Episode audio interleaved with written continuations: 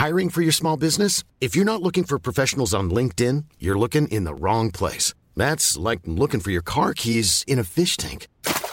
LinkedIn helps you hire professionals you can't find anywhere else, even those who aren't actively searching for a new job but might be open to the perfect role. In a given month, over 70% of LinkedIn users don't even visit other leading job sites. So start looking in the right place. With LinkedIn, you can hire professionals like a professional. Post your free job on linkedin.com slash people today. Bonsoir à tous, nous sommes en direct face à l'info édition spéciale, évidemment, sur ce qui se passe aujourd'hui avec le texte sur la réforme des retraites. On a vu que c'est une surprise. La majorité présidentielle est à 9 voix près. Il fallait 287 voix. Et finalement, le premier vote de censure a été, euh, la première motion de censure a été rejetée. le deuxième vote est en cours. On ira euh, pendant cette édition en direct à l'Assemblée nationale avec Elodie Huchard. Nous irons pendant cette édition en direct place Vauban à Paris où des manifestants euh, se rassemblent et nous jetterons peut-être aussi un œil à la place de la Concorde. Euh, nous allons nous poser les questions suivantes. Que va-t-il se passer maintenant pour le texte, le Conseil constitutionnel, un référendum, une dissolution? Elisabeth Borne devrait-elle démissionner? Faut-il gouverner pour le peuple ou par le peuple? Et puis, le peuple est en colère, mais qui récupère cette colère sur le terrain? Et puis en quoi la violence d'extrême gauche est-elle porteuse de monde nouveau? Nous nous poserons toutes ces questions avec nos éditorialistes. Une heure pour prendre un peu de hauteur. Euh, c'est parti.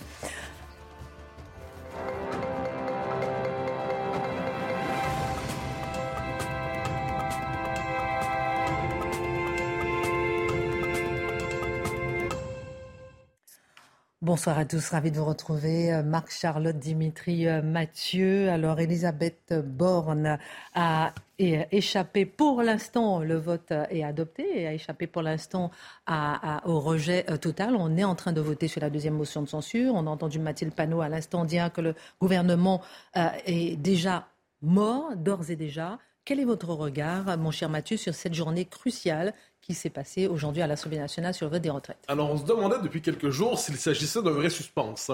Est-ce que véritablement le gouvernement risquait d'être renversé? On y croyait plus ou moins. On se disait c'est une forme de passion. Vous savez, les, commentateurs politiques, quelquefois, aiment commenter la politique comme d'autres commentent le foot. C'est-à-dire, il est toujours possible qu'il y ait un retournement. Or, qu'est-ce qu'on a vu? C'est qu'il s'agissait d'un vrai suspense euh, Madame Borne, son gouvernement tient désormais à neuf branches républicaines. Finalement, elle s'est accrochée désespérément à neuf branches flottantes comme ça, ou plutôt neuf, euh, une forme de radeau improvisé grâce au reste de LR. Mais je ne suis pas certain que ça fasse une embarcation très solide pour le long terme. Euh, quelques éléments, quelques éléments sur, son discours, parce que c'est un discours plus important qu'il n'y paraît qu'elle a livré il y a quelques minutes pour au moment du débat sur les motions de censure. Qu'est-ce qu'elle a fait? Eh bien, elle a cherché à diaboliser la figure centrale des derniers jours, ce personnage que nous connaissions de loin, mais qui est devenu une figure centrale, Charles de Courson. De quelle manière a-t-elle cherché à le diaboliser et à dire aux gens de la France insoumise et de la NUPES, vous ne devriez jamais vous associer à cet homme? Elle a rappelé que c'est un partisan de l'austérité budgétaire, mais surtout que c'était un adversaire du mariage pour tous au moment de ce débat il y a une dizaine d'années.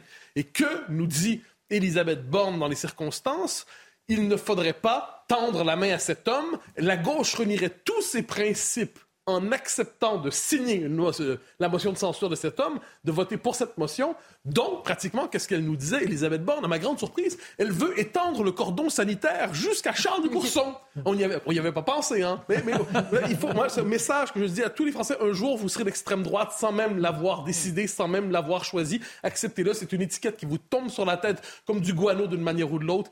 C'est inévitable comme ça. Les insultes arrivent dans la vie. C'est comme ça. Ensuite, ensuite, Elisabeth Borne a aussi assimilé l'opposition à, euh, en fait, des dernières semaines, à de l'antiparlementarisme. Donc, c'est une manière, encore une fois, de sonner la clochette extrême droite, extrême droite, l'extrême droite est parmi nous, ou encore les méthodes de l'exorcisme. Donc, encore une fois, une tentative, et j'y reviens. On ne parle plus en ce moment du projet de loi en lui-même. On diabolise le fait que certains ont voulu, tout comme le gouvernement dit, j'utilise le 49-3, même si je sais objectivement que j'ai la majorité du pays contre moi. Le gouvernement nous dit ça.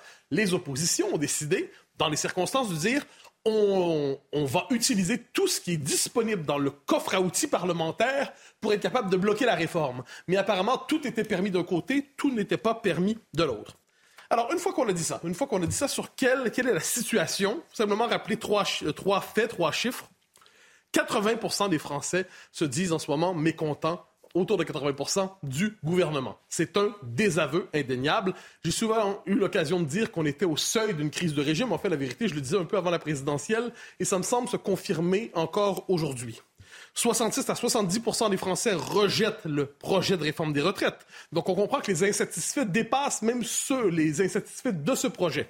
Et aujourd'hui, les deux tiers des Français souhaitaient la motion de censure. Qu'est-ce que ça veut dire? C'est-à-dire qu'ils souhaitaient en fait remanier les cartes à l'Assemblée. Que se passe-t-il? Que se passe-t-il lorsque dans un pays, les tensions ne parviennent pas à trouver un débouché politique? Elles risquent de trouver un débouché dans la rue. Et on arrivera dans un instant. Cela dit, ce qui me frappe, c'est quand j'utilise l'expression crise de régime, il y a une formule assez simple, hein, c'est-à-dire quand on dit les élites et le peuple sont en rupture. C'est une formule trop simple, évidemment. Mais elle décrit néanmoins une partie de la réalité quand la classe politique dominante se replie dans les institutions, s'y barricade, et s'y barricade même physiquement, même physiquement, comme si finalement on craignait les manifestations d'un peuple ruminant, d'un peuple inquiétant, d'un peuple qui pourrait surgir à tout moment à la manière d'une bête inquiétante, je trouve que ce rapport au peuple est inquiétant. Jamais, jamais les gouvernants ne devraient traiter le peuple à la manière d'une créature dangereuse que l'on doit soit mater, soit endormir, soit amadouer. En général, en démocratie, on essaie de gouverner avec lui. Et on parlera du peuple dans un instant avec Charles. Ah, bah absolument. Alors, euh, bon, où en sommes-nous pour l'essentiel? Les, scénarios à venir très rapidement. Les syndicats ont annoncé qu'ils poursuivraient la bataille. Jeudi après-demain. Exactement. Donc, est-ce que la crise du 49-3 plus la motion de censure va donner un effet d'amplification-mobilisation? On verra. Ensuite, les grèves sauvages risquent de se multiplier. Et ça, c'est la part probablement la plus toxique parce qu'on ne sait jamais exactement jusqu'où ça peut déraper. Hein, c'est comme depuis qu'on a fait de Saccage Paris un projet de société et qu'on se permet d'incendier la ville de temps en temps euh, avec des feux de poubelle et tout ça, mais qui pourrait dégénérer, il y a quelque chose d'inquiétant. Et en dernière instance, ben, oui, la Cour constitutionnelle et euh, la volonté de pousser au référendum, le référendum d'initiative populaire si possible. Donc voilà le portrait des choses au moment présent. Emmanuel Macron s'adressa probablement aux Français demain soir. On ne sait pas encore. Est-ce que c'est l'occasion pour lui de chercher à renouer avec le pays? Ah ben, Alors, on ne sait pas. la rumeur dit qu'il parlera. Donc, on peut. S'il ne le fait pas, à tout le moins, il y a un petit problème. Parce que, vu de loin, vu de près, vu de Mars, vu de Jupiter même, le pays semble aujourd'hui en crise. Euh, ça ne lui a probablement pas échappé. Alors, la question, c'est peut-il reconnecter avec le pays? Cette question en présuppose une autre a-t-il déjà connecté avec le pays? Ou a-t-il connecté avec une classe sociale connectée aux institutions qui pilotent le pays politiquement? A-t-il conscience de la profondeur des fractures? Moi, une chose m'a frappé ces derniers jours, c'est des, des, figures importantes de la Macronie, des gens de qualité qui nous expliquaient que rien ne se passait. Bruno Le Maire, un homme de qualité, vient nous dire que la majorité sort renforcée des présents événements faut y penser. Euh, Olivier Dussopt s'est permis un commentaire semblable. Madame Yael Braun-Pivet a expliqué qu'il n'y avait pas de crise politique en ce moment. Ah, ah quand même. C'est audacieux comme affirmation. Alors là, qu'est-ce qu'on voit, cela dit? C'est visible comme le nez au milieu du visage. La Macronie est fragilisée aujourd'hui. Qu'est-ce que ça veut dire? La politique est une question de rapport de force. Il y a une dimension animale dans la politique. Et quand on sait que l'adversaire devant soi tremble. Lorsqu'on sait qu'il est fragilisé, la tentation est forte de radicaliser le propos, radicaliser la critique. Donc tout ça peut dégénérer dans la rue. Alors vous posez la question, de quelle manière peut-il répondre s'il décidait de s'adresser aux Français demain? Ben, je fais la liste des choix possibles, il y en a quelques-uns. Il est possible qu'il y ait le choix de l'entêtement c'est-à-dire parier sur le fait que la colère est centrée dans une catégorie particulière de l'opinion et que ça va finir par se dissoudre et que les violences dans les rues finirait par déplacer le, projecteur. Donc, l'enjeu, ce ne serait plus retraite, crise institutionnelle, ce serait l'extrême gauche dans les rues. Peut-être ça. Sinon, euh, l'abandon de la réforme. Ce n'est pas inimaginable qu'ils disent, faisons un Édouard Philippe de lui-même, euh, cette réforme, je la croyais nécessaire, mais je crois encore plus nécessaire de préserver l'unité de mon pays. Je m'inquiète pour la concorde civique. Cette question, je la croyais nécessaire, mais il y a quelque chose d'encore plus important que la, que la réforme des retraites des Français, c'est sauver l'unité des Français. Il pourrait dire cela. Je ne sais pas s'il le fera, mais il pourrait. Euh, il peut décider de changer de Premier ministre, tout simplement. il est possible que la méthode de gouvernement qui de, de Mme Borne ait atteint ses limites. Euh, l'esprit technocratique atteint peut-être ses limites avec un Parlement où les gens étaient fiers d'être amateurs. Il se peut que ça atteigne ses limites. La dissolution, ce n'est pas inimaginable, mais là, on tombe sur une question centrale. La dissolution, qu'est-ce que ça veut dire en ce moment? Ça veut dire dissoudre une assemblée qui va se recomposer et qui sera tout aussi ingouvernable. Pourquoi? Parce que les trois blocs qui composent l'assemblée, c'est pas une création artificielle de, l'esprit humain ça correspond à des courants profonds, irréconciliables dans le pays. Et quelquefois, un pays peut s'enfoncer longtemps dans une crise avant de trouver un débouché politique. Je posais la question à Manuel Bompard euh, hier au grand rendez-vous. J'ai dit, mais est-ce que la suite, si la Macronie se liquéfie, est-ce que ce n'est pas le choc entre le bloc national et le bloc de gauche radicale? Est-ce que ce n'est pas ce choc? Il dit il se pourrait que cela débouche ainsi, que ça débouche sur cette situation. Donc là, la question, qui peut récupérer la situation? Vous savez, quand il y a une crise, ça ouvre un moment d'intermination. Quand il y a une crise, ça ouvre un moment d'imprévisibilité. Quand il y a une crise, A peut donner non A, B peut donner non B. Et eh dans cette crise, dans cette crise, qui peut récupérer la situation? On ne le sait pas. En fait, il y a plusieurs options, mais personne ne peut trancher en ce moment. Sinon, nous savons que nous sommes ouvertement aujourd'hui en crise. Merci. Euh, euh, mon cher Mathieu, on reviendra, on fera un tour de table dans un instant, on parlera du futur d'Elisabeth Borne, on parlera de la rue avec vous, par le peuple, on parlera euh, du pouvoir euh, du peuple. On va tout de suite à l'Assemblée nationale. Elodie Huchard, vous êtes sur place en ce moment. On attend le résultat du vote de la deuxième motion de censure et on a appris là que pour la première motion de censure, ce sont 19 députés LR sur 61 qui ont finalement voté pour cette motion. Oui, finalement, c'était euh, plus euh, que euh, le gouvernement ne le craignait. Pourquoi? Certains nous expliquent que notamment le discours d'Elisabeth Borne juste avant le vote, le discours aussi d'Aurore Berger, qui a été extrêmement vindicative envers les Républicains, eh bien, a pu pousser certains qui étaient un petit peu indécis à montrer véritablement leur opposition à Emmanuel Macron et Elisabeth Borne, et donc à voter pour cette motion de censure. Neuf voix près, le gouvernement est sauvé à neuf voix près. Ça n'est vraiment pas grand-chose ici à l'Assemblée nationale. Désormais, vous l'avez dit, il y a le deuxième vote, celui sur la motion de censure du Rassemblement euh, national. A priori, on aura beaucoup moins de députés qui vont la voter puisque, euh, vous le savez, de tradition, par exemple, tous les groupes de la NUPES ne votent rien qui viennent du Rassemblement national et y compris chez les Républicains, quelques députés pourraient voter la motion du Rassemblement national comme Maxime Minot, mais les autres préféreront ne pas prendre part à ce vote. Merci Elodie Huchat. On reviendra dans un instant avec vous pour savoir un peu ce qui se passe à l'Assemblée nationale et pour information, la motion de censure contre le gouvernement Pierre Bérégovoy le 1er juin 92 avait été rejetée à trois voix près, la plus serrée euh, sous la Ve République. On reviendra sur Emmanuel Macron, sur tout euh, ce qui pourrait se passer demain. Le Conseil constitutionnel saisit une éventuelle dissolution, mais zoom sur Elisabeth Borne. Elisabeth Borne, dans son discours euh, tout à l'heure, Dimitri, elle s'est lancée en disant voilà, allez-y si vous voulez, euh, faire tomber le gouvernement. Sort-elle renforcée euh, justement de cette séquence politique ou devrait-elle démissionner? Alors, est-ce qu'elle sort renforcée? Je ne pense pas. Non, non, je ne pense pas. Évidemment qu'elle ne sort pas renforcée. Enfin, je veux dire, il n'y a aucune gloire à sortir d'une motion de censure à neuf voix près. Et c'est ce qu'on va retenir essentiellement. C'est pas tellement que la motion de censure a été rejetée, c'est que ça, ça n'a été qu'à neuf voix près. Ça s'est joué à, rien. Ce matin, Aurélien Pradier sur Europe 1 dit qu'il y aura 15 à 20 députés LR qui vont euh, voter sans doute la motion de censure. On est à 19. Donc c'est plutôt... Euh, comment dire, c'est plutôt la, fourchette haute effectivement qui, euh, qui, qui l'emporte. Quant à sa démission, ça paraît totalement euh, improbable. Pourquoi le ferait-elle? Et puis pour mettre qui à la place? Pour mettre qui à la place? Quel est le choix qu'aujourd'hui aurait Emmanuel Macron pour remplacer Elisabeth Borne à Matignon? Elle était déjà, rappelez-vous, un second choix.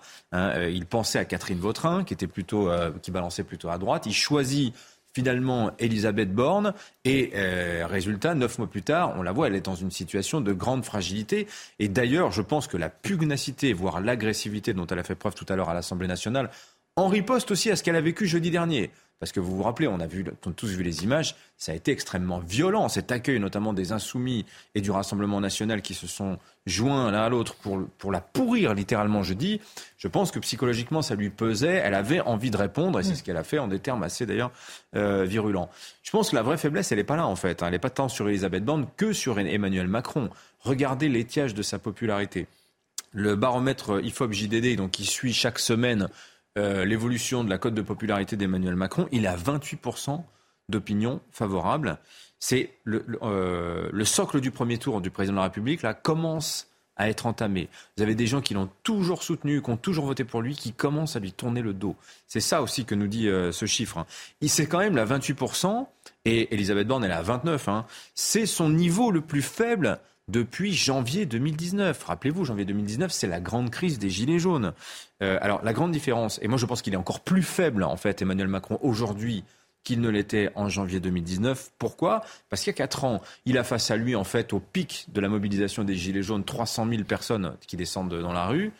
Euh, là, il a tous les syndicats contre lui. Et euh, l'unité syndicale tient. Hein, ça, on ne va pas dire le contraire.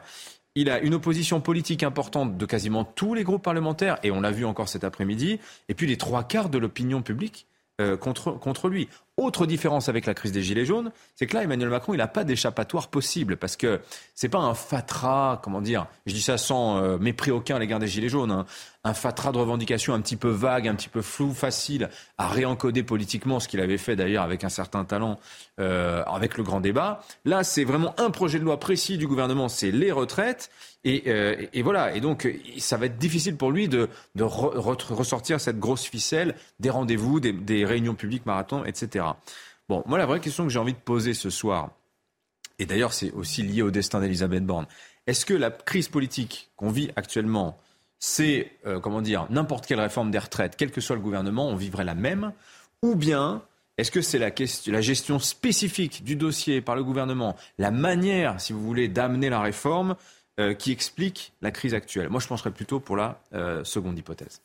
Alors, qu'est-ce qui euh, n'a pas fonctionné, selon vous, euh, du hmm. côté de l'exécutif? Parce que rappelons quand même qu'une image qui a marqué euh, à l'Assemblée nationale aujourd'hui, c'est notamment, sur les bancs de la majorité, l'absence de nombreux députés. Ah C'était quand même une image choc. Alors, qu'est-ce qui a marqué? Un manque de cohésion Un manque de majorité? Alors, effectivement, je pense que le, plus important, en fait, c'est vraiment la, la, la, la la, faute stratégique, si je puis dire, du gouvernement dans cette, euh, dans cette bataille des retraites, c'est la présentation de la réforme.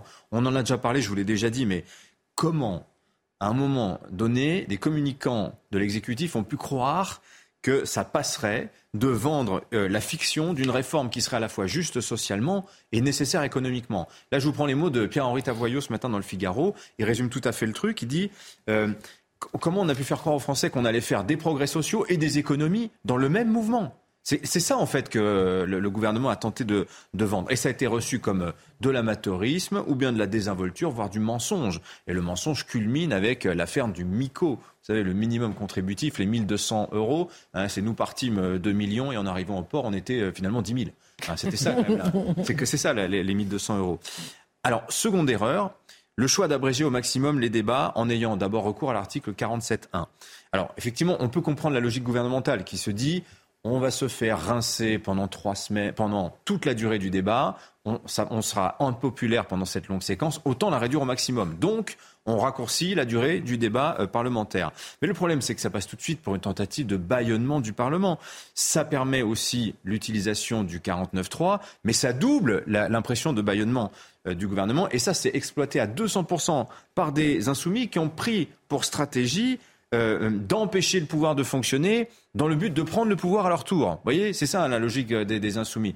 Donc finalement, on leur a donné des armes, on leur a donné de l'huile à verser sur le feu.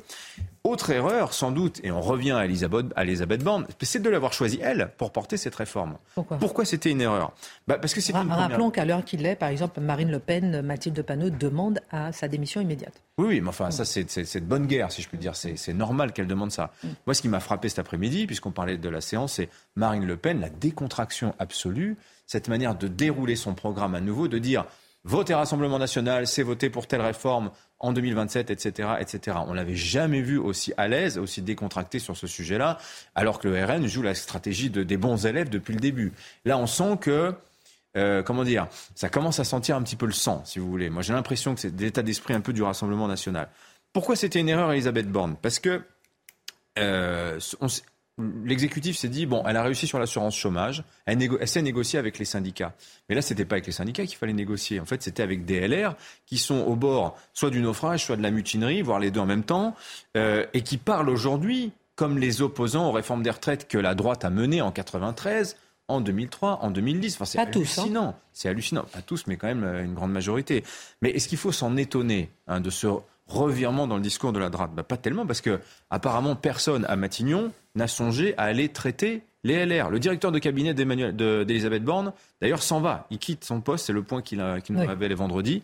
Aurélien Rousseau, qui lui va plutôt claquer des bises aux gens du Parti socialiste. Et ben, ça aurait été bien. Pour des raisons familiales, apparemment. Oui, oui, c'est ça, bien sûr, évidemment. C'est pour des raisons familiales, toujours.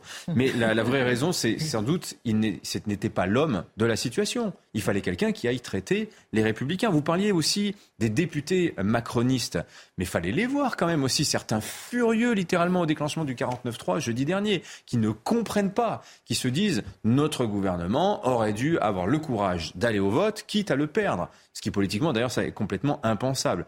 Ce qui pose d'ailleurs des questions sur le niveau de maturité politique de ces députés, je trouve. Hein. Trop techno aussi peut-être. Oui, et puis je pense qu'il y en a qui se sont dit, je dois respecter, c'est ce que se sont dit aussi certains députés des Républicains, je dois absolument respecter euh, ce que m'ordonne de voter euh, mes électeurs en circonscription. Est-ce qu'un député doit être le baromètre de sa circonscription? Ça, c'est une question. C'est une question. J'ai pas forcément la réponse. Hein. Je dis pas qu'il ne devrait pas, euh, il devrait n'en faire qu'à sa tête. Pas forcément. Mais c'est une vraie question que pose aussi cette réforme.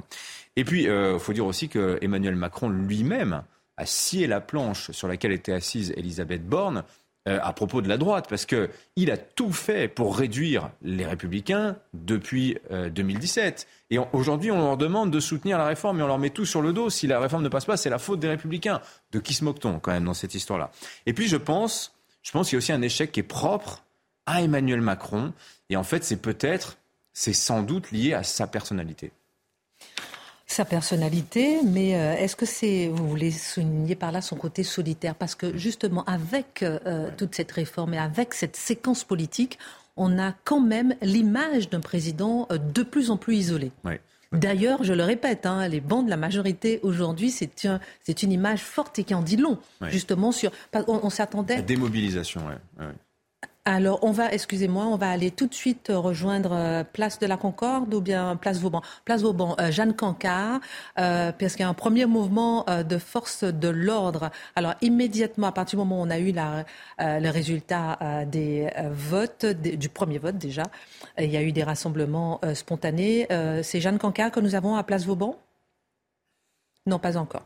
En tout cas, on regarde déjà les images ici en direct. Euh, avec, euh, vous savez que les manifestations ont été interdites place de la Concorde. On essaie de regarder un petit peu ce qui se passe en ce moment. Comme vous le savez, pendant tout le week-end, il y a eu des manifestations euh, sauvages. Voici une charge en direct des forces de l'ordre à, à, Paris.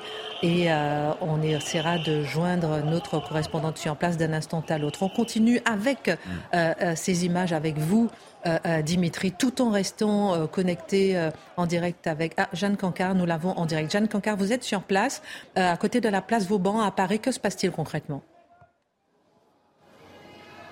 Exactement, Christian. Est juste à côté de la place Vauban. À l'instant, une première charge de policiers vient d'être donnée et une autre là que vous voyez en direct sur les images de Fabrice Esner. Ici, nous sommes tout près de cette place. Petite rupture de faisceau, on essaie de la rejoindre de nouveau. On reste connecté avec vous, Jeanne Cancard.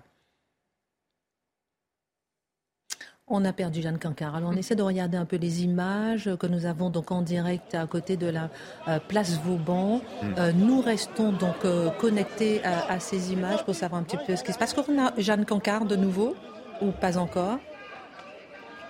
Alors on continue en restant sur ces images sur Emmanuel Macron. Euh, Dimitri Pavlenko, on se disait à l'instant que Est-ce que sur ces images des forces de l'ordre qui sont en train de charger en ce moment des manifestants, on se disait que le chef de l'État est de plus en plus isolé. Parce qu'on se dit, mais qu'est-ce qui va se passer maintenant? Est-ce que la Première ministre doit démissionner? Alors tout le monde appelle à sa démission malgré le fait que le gouvernement ne soit pas renversé. Hmm. Mais qui est autour du président de la République aujourd'hui?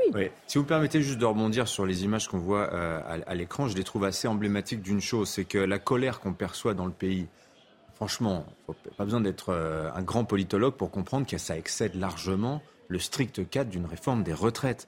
Enfin, je veux dire, le texte, on l'a bien compris, c'est devenu une espèce de paratonnerre politique à, toutes les tensions sociales qui s'accumulent qui dans le pays. Certains en sont quand même à brûler ce week-end des effigies du président de la République et de ses ministres. Et on apprend, on apprend que la chancellerie entend durcir aujourd'hui ceux qui euh, s'en prennent physiquement euh, aux, élus de la République pour voir les conséquences que ça va avoir, euh, si ça risque pas de jeter encore un peu plus d'huile sur, sur, le feu. Pourquoi Emmanuel Macron joue sans doute un, un rôle là-dedans? C'est que je pense qu'il y a une forme de haine qui s'est installée à l'égard du président de la République, un anti-macronisme pur et dur. Et finalement, la réforme des retraites n'est qu'un prétexte. Je parlais de sa pratique solitaire du pouvoir. À quoi mhm. vous la mesurez? Le refus du débat, par exemple, pendant la, précédente euh, campagne présidentielle, avec tous ses adversaires. Euh, aujourd'hui, il le paye par des attaques sur la légitimité de son élection. On ne sait pas pourquoi vous avez été élu, si ce n'est pour euh, repousser Marine Le Pen. Voilà ce qu'il s'entend dire, Emmanuel Macron. Sa méfiance instinctive envers les corps intermédiaires, son refus de recevoir les syndicats. Quand il leur écrit, c'est pour dire... Lors de son premier mandat, déjà. Voilà. Et là, là c'est pour leur dire, vous allez voir Elisabeth Borne et vous allez voir Olivier Dussopt, moi je ne traite pas avec vous. Ça passe pour du mépris. Vous vous rappelez aussi l'hypothèse de la dissolution de confort qu'on lui a prêtée juste après l'élection présidentielle l'année dernière, sur le thème je veux réformer rapidement, donc je vais dissoudre. la dissolution qui revient aujourd'hui comme une espèce de menace qui plaindrait sur les républicains qui voteraient mal, qui refuseraient de voter la réforme des retraites. Pratique solitaire du pouvoir. La solitude macronienne, c'est aussi regarder la diplomatie de la France. Je vous lis un papier de Michel Duclos qui appelait ça le risque, la diplomatie Macron, le risque de la solitude stratégique, etc. etc. Retour sur le terrain avec Jeanne Cancard, place Vauban.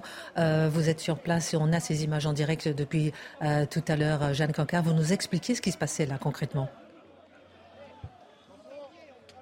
Oui, Christine, en ce moment, place Vauban, plusieurs euh, charges policières viennent d'être effectuées par euh, les forces de l'ordre. Les tensions viennent d'éclater ici, à proximité de cette place. Il y a aussi du gaz lacrymogène qui vient d'être lancé par euh, les forces de l'ordre qui sont déployées un petit peu partout autour de cette place où plusieurs centaines de manifestants sont rassemblés ici depuis le milieu d'après-midi. Des manifestants qui ont aussi appelé à des actions coup de poing un peu plus tard dans la soirée. Des manifestants qui ont donc voulu quitter cette place Vauban pour aller dans différents endroits de la capitale, protester, manifester euh, contre cette réforme des retraites toujours. Et puis c'est à ce moment-là eh bien, que les forces de l'ordre les en ont empêchés, que les forces de l'ordre les ont nassés ici, sur cette place. C'est pour cette raison eh bien, que les premières tensions ont éclaté. On a aussi vu la présence de quelques éléments radicaux qui sont aussi présents ici euh, dans ce cortège sur cette place. Quelques projectiles ont été envoyés également en direction toujours des forces de l'ordre. Des feux de poubelle ont été euh, allumés un petit peu partout autour de la place, alors que jusqu'à présent, il faut le préciser, eh bien, l'ambiance c'était plutôt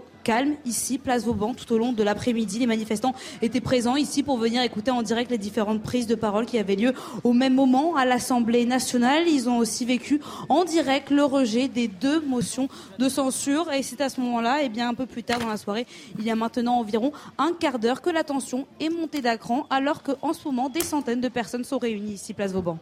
Merci Jeanne, nous reviendrons avec vous s'il euh, se passe quelque chose. Nous restons évidemment en direct euh, avec vous sur ces euh, images. On apprend effectivement, vous l'avez dit, que la motion présentée par les députés RN n'a pas été adoptée. Cette motion a obtenu 94 voix sur les 287 requises. Et rappelons donc que la motion de censure transpartisane a été rejetée faute de majorité 278 sur les 287 requis et que la majorité donc et euh, euh, le, gouvernement reste en place pour l'instant à neuf voix près. Quand on voit ces images, Charlotte, on reviendra hein, sur tout ce dont on a déjà parlé parce que j'ai beaucoup de questions, mais quand on voit ces images et quand on entend ce qui a été dit euh, aujourd'hui, Charlotte, par Mathilde Panot, par les uns et les autres, le peuple, le peuple, le peuple. Faut-il gouverner pour le peuple ou par le peuple. L'oclocratie est une forme de gouvernement dans lequel la multitude, la foule, la foule détient euh, tous les pouvoirs et impose tous ses désirs. Est-ce que justement cette soif de peuple On a vu là ce soir à l'Assemblée nationale, tout le monde appelle, la Nupes appelle euh, le RIP. On a vu l'appel au référendum, on a vu l'appel à la dissolution. Tout ça converge vers le peuple, le peuple, le peuple. Oui, alors c'est vrai qu'il y a une question. Moi, je rejoins absolument Dimitri qui dit finalement on est en train de comprendre quand même que ça dépasse de très loin cette réforme des retraites et qu'il y a une somme de colère. On l'a dit tous euh, ces jours derniers, ça effectivement. On l'a dit tous ces jours derniers. On l'a même dit pendant le premier quinquennat d'Emmanuel Macron. Il y a un côté, euh, il y a toutes les factures en même temps. Ça, ça tombe sous Emmanuel Macron. Presque convergence des colères.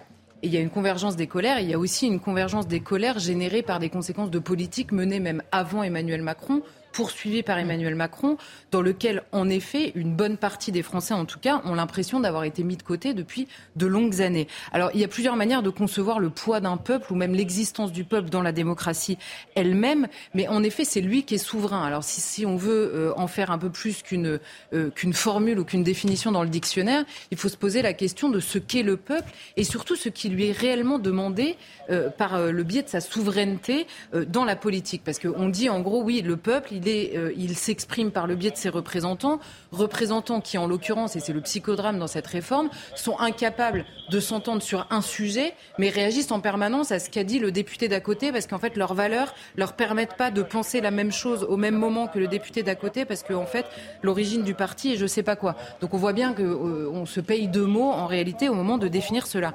Alors moi, je pense que ça pose trois questions. La première, c'est qui est le peuple? Euh, qui est le peuple? Alors la question évidemment, elle semble complètement... grande question. Non mais elle semble absurde en soi. On se dit qui est le peuple Le peuple français, c'est quand même pas compliqué. Bah c'est pas compliqué, sauf que dans un moment de relativisation permanente sur ce qui fait le commun d'un peuple, eh ben c'est une question qui est devenue essentielle et à laquelle on ne répond pas. Il y a d'abord la question de qui constitue le peuple, c'est-à-dire qui est citoyen, la question de la citoyenneté, comment est-ce qu'on est citoyen? Et la deuxième question, c'est que représente le citoyen dans la démocratie? Est-ce qu'il est simplement la somme de ses droits individuels ou le représentant euh, formé et intelligent au moment de voter de euh, ce qu'il pense être le meilleur moyen d'assurer la destinée commune du pays.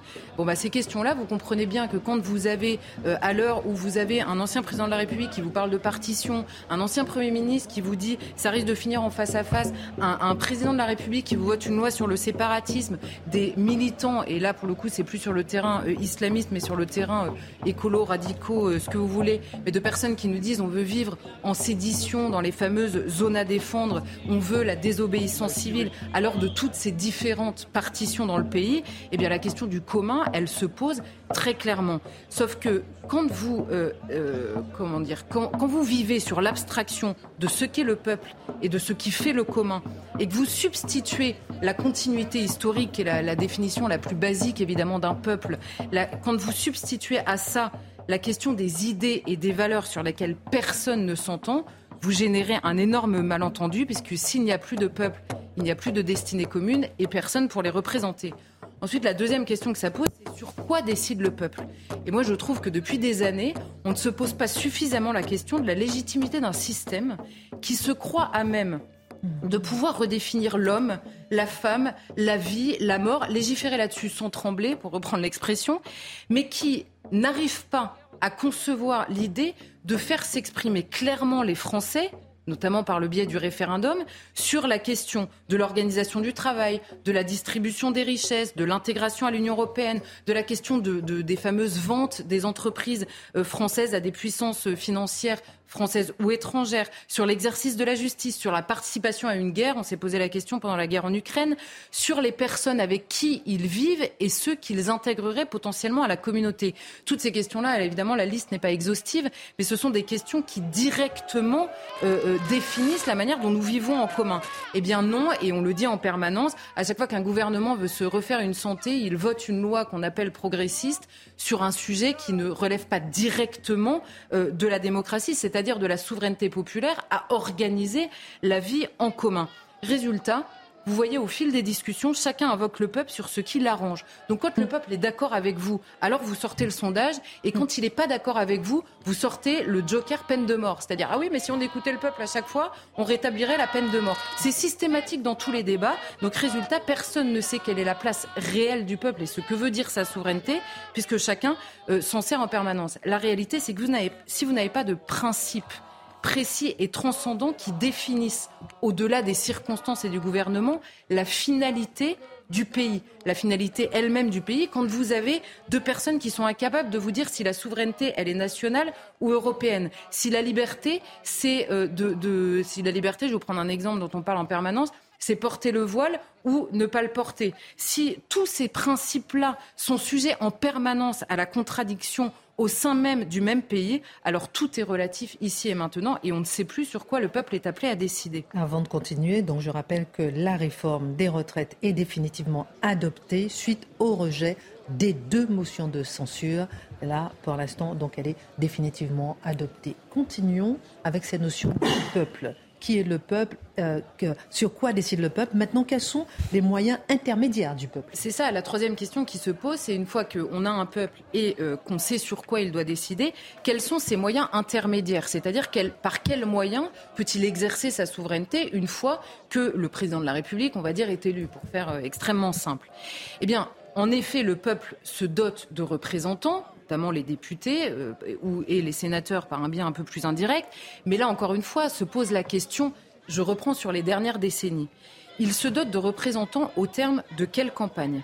Avec quel traitement de l'opposition dans la vie politique de manière générale? Quelle est l'importance accordée, même l'importance factuellement, c'est-à-dire la question qui se pose dans le débat public de l'augmentation du vote blanc, euh, puisqu'il n'est pas comptabilisé, en tout cas de l'abstention. C'est-à-dire qu'à part les soirs d'élection, est-ce que ça intéresse quelqu'un qu'une partie du peuple réellement décroche de manière systématique d'élection en élection Une partie disparaît à ce moment-là. C'est ça. Il se dote de représentants. Quelles obligations existe sur la promesse tenue Est-ce que c'est simplement d'élection en élection ou est-ce qu'il y a un suivi qui est assuré par des médias qui ont une mémoire assez courte? Donc par quoi euh, ce suivi est-il assuré? Alors on se dit entre les deux, entre deux élections, il y a plusieurs outils qui ont déjà été pensés. Le référendum, depuis euh, que euh, les Français ont été appelés à voter en 2005 et qu'ils n'ont pas répondu exactement comme on espérait qu'ils répondent, c'est une option qui n'est même plus sur la table. Je rappelle quand même, à toutes fins utiles, que lors de la dernière présidentielle, on nous a expliqué que l'idée même de recourir au référendum était en réalité anti-républicaine. Hein. C'était sur la question de l'immigration, souvenez-vous, on expliquait que le référendum lui-même n'était pas euh, un moyen euh, démocratique. Il est pourtant dans l'article 11 de la Constitution. Oui, mais, mais, mais, désormais tout est mouvant. Vous savez, la définition, c'est vous qui la faites. Ensuite, la question, c'est que les représentants sont parfois eux-mêmes contestés dans leur légitimité par rapport à des principes qui sont définis par la personne qui parle. Vous voyez la manière dont on traite les représentants, euh, par exemple, évidemment, la manière la plus euh, en tout cas ces dernières années, ce sont les députés du Rassemblement national qui ne sont pas traités comme les autres parce que c'est pas exactement pareil. Et vous avez encore même jusqu'à des ministres qui vous expliquent que le Rassemblement national, c'est pas possible de penser avec eux parce qu'ils sont en dehors de l'arc républicain. Comment voulez-vous que les gens qui sont censés être représentés précisément par des députés de la nation euh, s'y retrouve dans un sketch où un ministre juge anti-républicain un député qui a été élu par le biais même des institutions euh, républicaines. Rappelons que dans son, discours euh, son premier discours d'intérêt général de la Première ministre, elle n'avait pas cité justement les présidents euh, des, ce qu'elle appelle les deux extrêmes, l'extrême gauche et l'extrême droite. Donc, ça commençait quand même assez mal. Donc elle ne veut pas les citer, donc ils n'existent pas. En même temps, ils sont censés être les représentants et on définit donc la présence du peuple dans la démocratie par des représentants que l'on que l'on ne considère pas. On veut décider bah, euh, Dans un instant, on fera un tour de table. Je ne sais plus où il est dans la démocratie. Hum. Et enfin, le dernier moyen à intervenir, ce sont évidemment la les revendications, on va dire, des corps intermédiaires et les manifestations populaires cette fois-ci qui sont contestés euh, depuis le début de la Macronie au profit des tirages au sort, les fameuses conventions citoyennes, donc des tirages au sort euh, par qui, pourquoi, comment et qui décide, et de rencontres individuelles. Parce que tout à l'heure, on parlait de la question du grand débat, mais euh, du refus du débat, pardon, d'Emmanuel Macron avec ses opposants censés représenter les gens. Et là, très récemment, il a justifié, Emmanuel Macron, son refus de recevoir les syndicats qui aujourd'hui encadrent la contestation il a dit non, je ne reçois pas les syndicats parce que moi, je rencontre directement les Français. Mais le président de la République, c'est lui ou un autre, ne rencontre pas les Français. Il rencontre évidemment des Français. Il arrive avec toute la, comment dire, toute la charge qu'il y a sur les, épaules d'un président de la République quand il vient vous expliquer qu'en fait, vous ne voyez pas exactement ce que vous voyez. Bon, ben, une personne un peu bien élevée, elle ne sait plus quoi répondre en fait.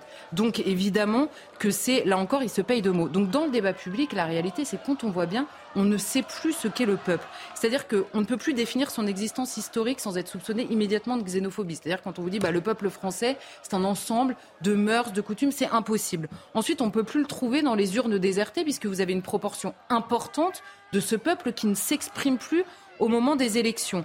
Ensuite, on qualifie, et ça, je trouve ça toujours intéressant, on qualifie de populaire aujourd'hui Autrefois, quelque chose de populaire, c'était une fête dans un village, une fête dans tous les villages. Aujourd'hui, le mot populaire n'est utilisé que pour qualifier les euh, quartiers où vous avez une, euh, comment dire, une population majoritairement issue de l'immigration. Et enfin, quand la seule fois où on a le mot euh, peuple dans un autre mot, c'est celui de populisme qui a désormais remplacé tout simplement le mot de démagogie dans le débat public. Alors, Donc, résultat, le mot peuple n'est jamais utilisé et il est renvoyé à la limite à ce qu'on appelait, autrefois une foule. Alors j'ai encore des questions à vous poser justement sur cette notion de peuple aujourd'hui. On regarde ces images en direct, euh, place Vauban à Paris, où le peuple euh, s'est rassemblé euh, spontanément lors de rejet des deux motions de censure. On rappelle que la réforme des retraites a été adoptée suite au rejet de ces deux motions. Dimitri, Mathieu, qu'est-ce que pour vous cette notion de peuple? Parce que lorsqu'on voit l'Assemblée nationale, on se dit justement que c'est la maison du peuple. Ben, en fait, il y a quelque chose d'assez fascinant qui s'est passé depuis, euh, je dirais, quelques, quelques années, et surtout au moment de la dernière présidentielle, moi, ça m'avait frappé. Rappelez-vous ce moment où trois des candidats qui regroupaient environ 45% des suffrages potentiellement, Zemmour, Mélenchon, Le Pen, il était possible qu'ils ne puissent pas participer à la compétition électorale donc, on était dans un moment où la moitié du peuple français risquait de ne pas être invité à sa propre élection. Premier élément. Mhm. Deuxième élément. Quand vous traitez tous les députés, les députés, les représentants qui sont à l'extérieur de l'idéologie dominante euh, d'extrême, mais vous traitez votre propre peuple de factieux. Une partie des élites en France aujourd'hui traite le peuple français de factieux et donc le pouvoir doit se protéger contre un peuple bestialisé, contre un peuple extrémisé, contre un peuple diabolisé. Et en plus, quand on lui prête une culture, cette culture, ce n'est que des préjugés à déconstruire. Donc, je suis conscient qu'en politique, en science politique, il y a plusieurs significations au mot peuple. C'est vrai. On, trouve même des gens qui vont nous dire que le peuple n'existe pas. C'est un processus insaisissable. À un, moment donné, la réalité existe. Il y a des peuples historiques. Ensuite, il y a le peuple, les catégories populaires. il y a le corps politique. Le problème, c'est qu'aucun des trois, en ce moment, n'est respecté, ni même mentionné, ni même conceptualisé. Alors, Marc, avant, euh, Dimitri, justement, sur cette notion du peuple-là, voilà, on le voit ici, en train de se rassembler, euh, de manifester. Quel est votre regard? Il est où, le peuple, aujourd'hui? On fait l'appel au peuple, on vote pour le peuple. C'est celui qui vient de descendre dans la rue il n'est pas étiquable. Est-ce que c'est pas aussi celui qui ne descend pas dans la rue? Mais en revanche, depuis des années, que fait-on? On écoute uniquement les minorités, c'est-à-dire que le peuple serait des minorités, des groupements plutôt rikiki, et ce sont eux qui font la politique. Il faut les séduire. On doit céder à leur pression. Et dans tout ça, le quotidien des uns et des autres, on n'en tient pas compte. Or, ce quotidien, il est impacté par les colères ou disons les désidérata de ces minorités qui n'ont rien à voir avec la vie, avec le quotidien de ce peuple. Ce peuple se sent meurtri. Son destin lui échappe pour imposer des réflexions qui sont des réflexions fragmentées et des réflexions qui ne peuvent pas être comprises, car ça rend le monde complètement improbable. Bah, moi, je suis pas tout à fait d'accord. Je dirais que là, oui, il y a une partie du peuple qui descend euh, dans la rue, qui est bruyante, qui est visible. Euh, sur laquelle d'ailleurs je note que certains tentent de faire une OPA. Je pense à Jean-Luc Mélenchon qui vient de dire euh, il est temps de passer à la censure populaire. Je suis pas certain que Jean-Luc Mélenchon et les quelques députés insoumis qui sont là avec avec le peuple entre guillemets euh, représente les 75% de Français qui sont contre la réforme des retraites. on est en démocratie. Le mhm. peuple, c'est pas que les gens qui descendent dans la rue. Il y a une confiscation du peuple. Mais même quand il y a un million et demi de gens derrière avec les syndicats, ça n'est pas que le peuple. Mathieu. Donc voilà, il mhm. faut un peu relativiser ça. Et, si je peux me permettre, petit souvenir bon en arrière d'il y, y, a dix ans, quand il y a eu les immenses cortèges de la manif pour tous. Hein. Est-ce que c'était le peuple qui était dans la rue cette fois-là pour la gauche ou c'était plus le peuple? Moi, ce qui m'intrigue toujours lorsque je vois une manifestation, c'est qui a le saint pouvoir quasi théologique de nous dire que là, c'est le vrai peuple, là, c'est pas le vrai peuple. Là, ce sont des vrais gens, là, c'est pas des vrais gens. C'est pour ça que je reviens à des définitions plus lourdes, moi. Le peuple comme nation historique, le peuple comme corps politique et le peuple comme élément insurgé. Mais, mais, mais, mais, mais, cela dit, ceux qui ont ce pouvoir de dire qui est le vrai peuple et qui n'est pas le vrai peuple, ces gens-là, j'envie leur pouvoir. C'est un pouvoir théologique. Elisabeth Borne dit qu'elle est déterminée à continuer à porter les transformations nécessaires. Déclaration à l'AFP. Le peuple, c'est la spontanéité. C'est pas. Bah, pas toujours. Non, non. En l'occurrence, c'est la spontanéité. Ce sont des gens qui se propulsent, qui quittent leurs habitudes, qui ont peur éventuellement de du lendemain parce que financièrement, ils n'arrivent plus à boucler leur, euh, leur, quotidien. Et ces gens-là, on leur demande pas de. Il n'y a pas des gens qui, euh, qui, qui, comment, brandissent un étendard. Ce sont eux qui soudain disent on n'en peut plus. Il y a une sorte de catharsis, une nécessité de l'expression. En tout cas, moi je pense qu'aujourd'hui le, pouvoir ne sait plus faire avec le peuple. Il est bien gêné. Parce que la tentation qui va être va être la suivante, gouverner par ordonnance, il reste 4 ans hein, quand même. Il reste 4 ans. Gouverner sans le Parlement, ça, ça va être la tentation. Euh, et puis, quand vous regardez la comparaison avec la dernière réforme des retraites en 2010, elle est cruelle. Après 8 mois d'opposition, le sondage, il est le suivant, c'est que vous avez 53% des Français, en novembre 2010, qui disent, finalement, l'objectif financier de la réforme des retraites proposée à l'époque euh, par François Fillon, les, les gens l'acceptent. Aujourd'hui, on arrive au terme du processus, la réforme est adoptée, les gens ne l'acceptent absolument pas. Il y a un échec patent du pouvoir à convaincre le peuple de la nécessité de sa réforme. Quand Elisabeth Borne dit on va continuer à avancer, mais elle avance toute seule. Elle avance toute seule. Elle, a le, le, wagon qu'elle est censée tracter, c'est-à-dire le peuple, ne la suit pas. Et en même temps, ceux qui sont à l'Assemblée n'ont pas réussi à renverser le gouvernement. Regardons en détail le vote. Mais il y a un fait majoritaire à l'Assemblée nationale aussi, hein, qui fait que euh, oui, mais il y a un moment, il faut se baser euh, sur quelque chose pour savoir si on continue ou pas. Et regardons par exemple les détails de la motion de censure déposée par le groupe Elliott.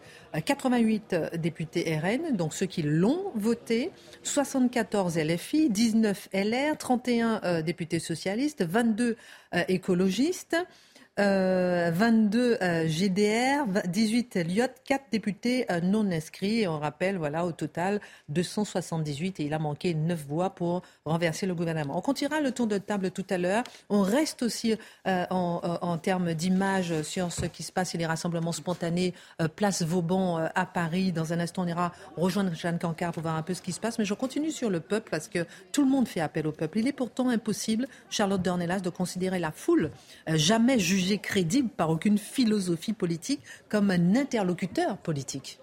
Ce serait en effet la, pire chose à faire, on va dire, mais c'est la chose qui est faite systématiquement. C'est-à-dire qu'aujourd'hui, on écoute peu le peuple. C'est-à-dire qu'on lui accorde pas de place, qu'on est incapable, on est rendu incapable de le définir même. Et en revanche, on écoute euh, au fil des jours et des semaines des petites ou des grandes foules que l'on considère être le peuple en fonction de leurs options idéologiques ou non. C'est-à-dire que le comité euh, Adama Traoré a eu euh, les, faveurs du ministre de l'Intérieur de l'époque, a expliqué qu'il pensait à mettre un genou à terre dans la cour de la place Beauvau. Mais en effet, la manif pour tous, alors là, c'est une foule qui n'est pas du tout le peuple et auquel personne ne va s'intéresser. Donc ça n'est pas la question du nombre qui intéresse, c'est la question de la, on va dire, de l'alignement avec ce que veut faire en l'occurrence le gouvernement en place. Alors évidemment, cette réforme des retraites, elle est symptomatique. L'opposition à la réforme des retraites est symptomatique. Pourquoi? Vous voyez, le discours change en permanence. Il est légitime, Emmanuel Macron, à poursuivre cette réforme parce qu'il a été élu et que c'était dans son programme. C'est vrai. On peut juste euh, accepter tous ensemble de reconnaître que la, campagne présidentielle a été assez particulière, qu'il a lui-même refusé le débat et que, en plus, euh, évidemment, on ne pense pas en particulier à ça quand on vote pour Emmanuel Macron, alors que c'est Marine Le Pen en face. Et que disent les Français Six mois plus tard, ils donnent une majorité relative à Emmanuel Macron. Donc ils disent d'accord pour votre projet, mais quand même à l'Assemblée, nos représentants, ils vont être un peu plus, euh, ça va être un peu plus composite. Et donc là, le président est tellement légitime pour faire cette réforme qui passe par le 49-3 qui est initialement pensé pour contraindre une majorité et non pas une majorité relative à l'Assemblée nationale. Et là, on vous explique que c'est quand même malgré tout des outils euh, démocratiques, ce qui est vrai sur le papier, mais on sent bien qu'on est en train de se payer de mots en permanence. Et donc, ce qu'on comprend ces dernières années, c'est qu'en effet, on a donné raison à la foule à Notre-Dame-des-Landes, on a donné raison à la foule du comité Traoré, je le disais, on a donné euh, raison au Black Bloc devant qui on a reculé. On a donné raison en multipliant les dépenses dans les banlieues pour éviter les émeutes, la fameuse paix sociale. Mais on a rejeté euh, le, rejet des Français sur les institutions européennes, on a mis le couvercle dessus. Les inquiétudes sur la justice, on explique que c'est populiste. Euh, la délinquance et les émeutes, on n'explique On explique en permanence que les droits individuels doivent être préservés. Et qu'est-ce qu'on a vu ces deux dernières années Subitement, pendant la crise sanitaire, alors là, il y a un bien euh, supérieur identifié qui a valu de mettre de côté tous les droits individuels possibles. Donc là, tout le monde a compris que c'était possible de réfléchir comme ça. Il était imaginable de préserver un bien supérieur en mettant de côté des droits individuels. Seulement, ça ne s'est jamais fait sur aucune autre chose que réclament les Français. Alors j'ai une dernière question, euh, euh, dernière question justement sur le peuple, mais juste avant, rappeler qu'Elisabeth Borne a déclaré qu'elle est déterminée à poursuivre évidemment, euh, à continuer à porter les transformations nécessaires. Elle est arrivée il y a quelques instants à l'Élysée. Elle doit rassembler à 21h à l'Élysée avec le chef de l'État, les présidents des groupes de la majorité ainsi que la présidente de l'Assemblée nationale. Il y a une bonne privée. Dernière question sur le peuple avant de passer à Marc Menon. On est toujours en direct sur euh, de la place Vauban. On ira rejoindre Jeanne Cancard dans un instant. Certains, Charlotte Dornelas, répètent à l'envie que les élites sont euh, déconnectées euh, du peuple. Elles en font pourtant partie. C'est un tout. mais oui, mais c'est un peu la, réponse à la question de tout à l'heure. Évidemment, tout le monde fait partie euh, du peuple français à partir du moment où il est français. Mais une société est harmonieuse en réalité quand, non pas quand chacun a la même chose, mais quand chacun a ce qui lui revient avec justice à sa place dans la société. Donc c'est la préservation, encore une fois, d'une fin commune. Ce qu'on appelle le bien commun, c'est une fin commune. Quand vous avez des élites qui majoritairement euh, euh, parlent de souveraineté européenne, vous disent que l'immigration est une chance et que la justice est vue, par exemple, j'ai pris des exemples, hein, c'est pas exhaustif, la justice doit a d'abord pour but la réinsertion des criminels et que vous avez de l'autre côté un peuple qui majoritairement, c'est l'opposition, elle est là, qui majoritairement de sondages et d'étude en étude vous dit euh, l'Union européenne, il faut revoir le fonctionnement des institutions, l'immigration devient un poids pour le pays et la justice doit d'abord sanctionner les criminels. J'ai pris ces trois exemples pour vous dire la fin n'est plus pensable en commun. Or, quand le peuple est représenté par des élites qui sont homogènes socioculturellement et moralisent ou diabolisent tout ce que pense le reste de la population, vous avez évidemment un décrochage populaire cette fois-ci, qui grandit et qui s'exprime à la moindre occasion avec une, une addition de colère euh, à chaque fois qu'il est possible de le faire. Merci euh, Charlotte Dornelas. Demain matin, conseil exécutif pour les LR pour d'éventuelles sanctions euh, trois LR ont voté la motion de censure du Rassemblement national. Euh, Pierre Cordier, Fabien Di Filippo, Maxime Minot. Et je rappelle donc euh, qu'Elisabeth Borne, elle est réunie en ce moment. Alors, on me dit à l'Élysée ou à Matignon. A priori, c'est à Matignon. Et qu'il y aura une réunion dans un instant à 21h avec les présidents des groupes de la majorité. Et il y a une bonne privée. Euh, Marc, maintenant je me tourne vers vous parce que on a vu par exemple un peuple, et on le voit un peu hein, sur ces images, un peuple en colère, mais qui récupère la colère sur le terrain? On a parlé justement du peuple. On a l'impression que cette colère est récupérée. Euh, qui transforme euh, cette colère en vengeance, en violence voire en vengeance. On a franchi un cap ce week-end, on l'a vu, avec des menaces sur les députés, qui sont des élus, euh, des représentants du peuple. Un point commun sur ces menaces, des têtes qui tombent, guillotine, Robespierre, terreur. De quoi s'inspirent ces auteurs des menaces? En quoi l'extrême gauche, on va le dire, récupère-t-elle cette colère, pour être franc? Eh bien, je ne sais pas si c'est l'extrême gauche. Elle espère, sans doute. Elle n'est pas la seule. Mais oui, elle est là et elle se dit que. En tout cas, c'est ni la droite ni l'extrême droite qui dit guillotine, Robespierre et terreur. Hein, non, mais je ne sais pas qui dit ça. Je n'ai pas fait de sondage.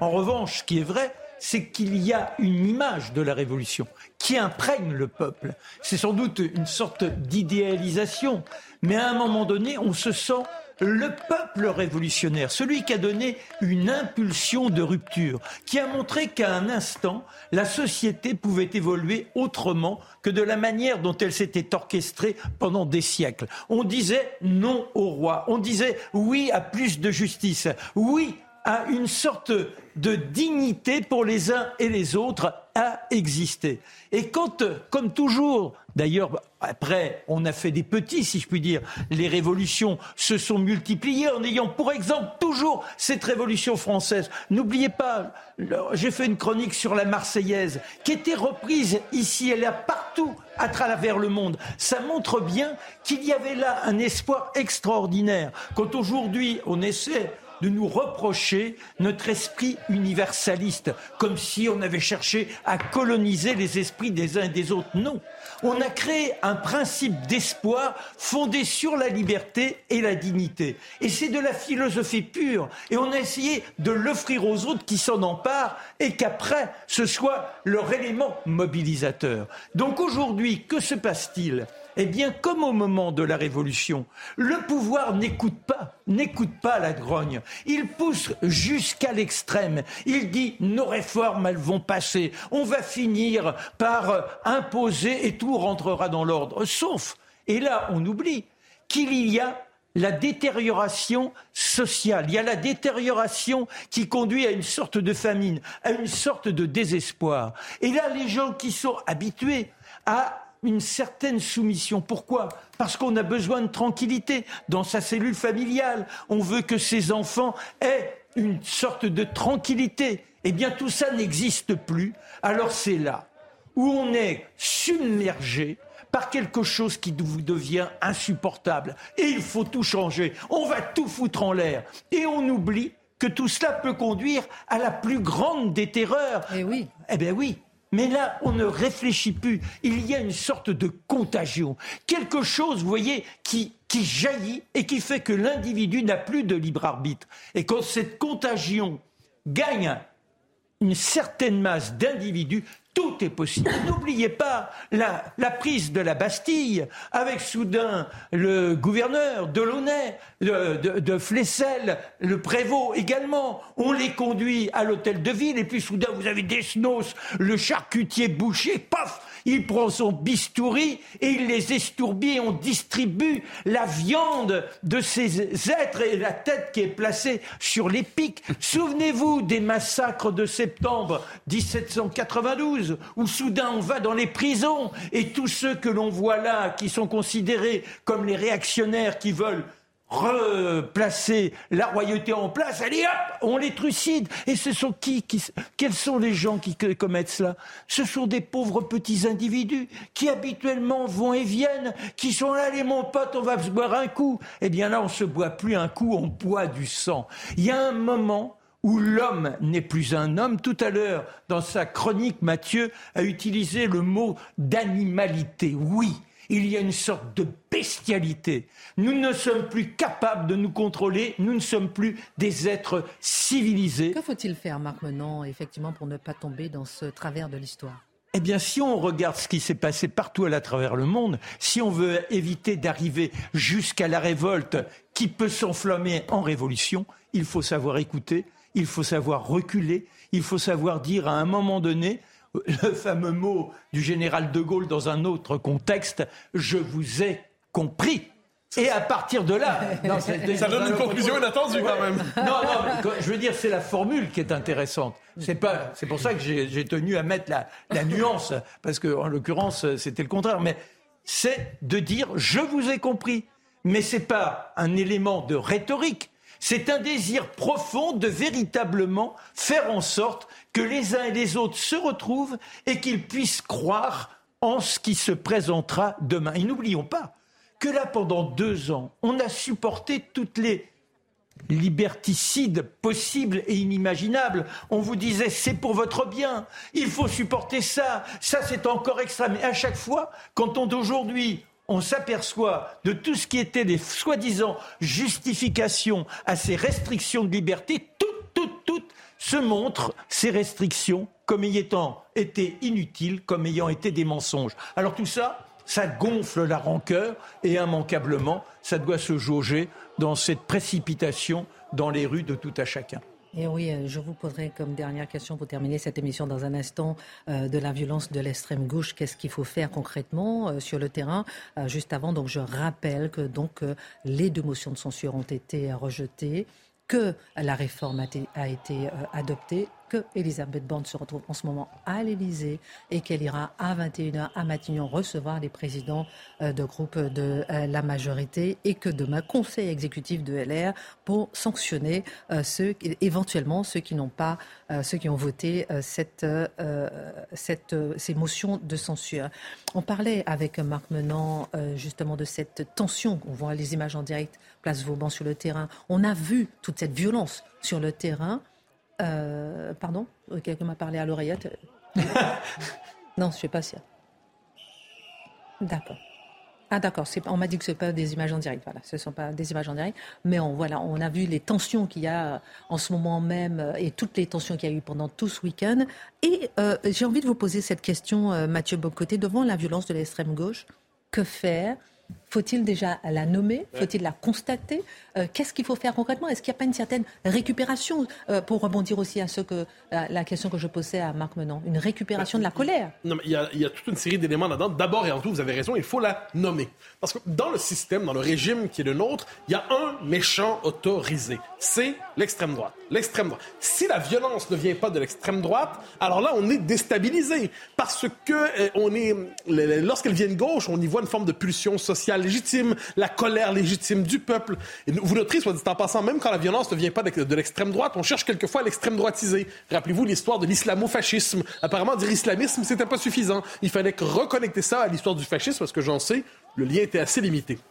Ce que vous mentionnez me semble essentiel, c'est quand une société entre en convulsion.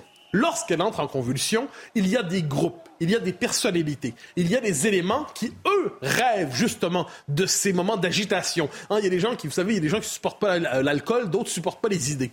Eh bien, les, les idées leur montent à la tête et ce sont des groupes radicaux, d'ultra-gauche donc, qui, eux, rêvent à la révolution. Quelle est leur psychologie politique? Parce qu'il faut rentrer dans leur tête pour comprendre comment ils voient les choses.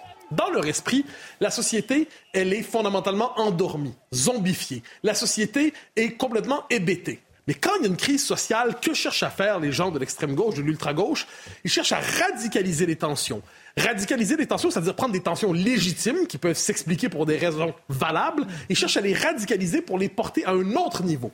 Leur rêve, qu'est-ce que c'est? C'est de pousser à l'affrontement avec les forces de l'ordre. Pousser un affrontement tel que la violence devient l'élément central de l'actualité. Et si on en arrive dans cette logique, dans ce, dans ce scénario, dans l'esprit de cette ultra-gauche, soudainement, ça réveillerait le peuple zombie, ça créerait la brèche révolutionnaire, ça donnerait l'envie du chaos, l'envie de la révolution. Et cette ultra-gauche croit finalement que c'est son tour, c'est son, c'est l'occasion pour elle d'y aller.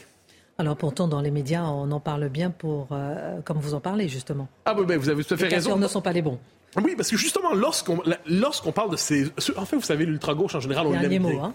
Les, antifas, on les aime bien. Ce sont les milices du régime, quelquefois, en quelque sorte. Ils servent à cogner physiquement sur des gens sur qui on cogne symboliquement de temps en temps. Ils servent à faire, à faire des menaces réelles, quelquefois. Si vous êtes un candidat politique, un militant, un intellectuel, et que vous pensez mal, les antifas, l'extrême gauche peut être là, quelquefois, pour vous gâcher la vie sérieusement.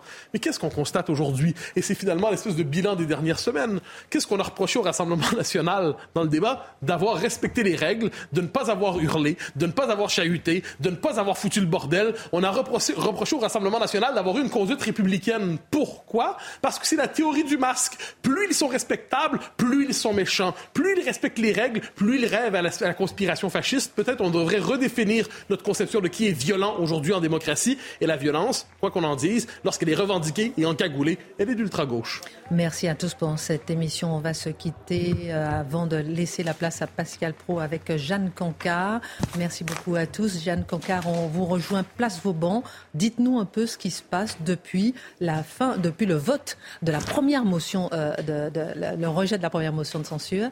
Euh, des manifestants sont descendus dans les rues et les policiers ont chargé. Oui, plusieurs milliers, quelques milliers de personnes sont présentes ici, euh, place Vauban. Elles ont été rejointes par quelques députés de la France Insoumise qui sont venus ici après euh, le rejet donc des deux motions de censure. Dispositif policier aussi très important ici autour de euh, cette place Vauban. Tout à l'heure, vous l'avez dit, eh bien, il y a eu quelques charges envers les manifestants, les éléments les plus radicaux de ce cortège parisien. Quelques tensions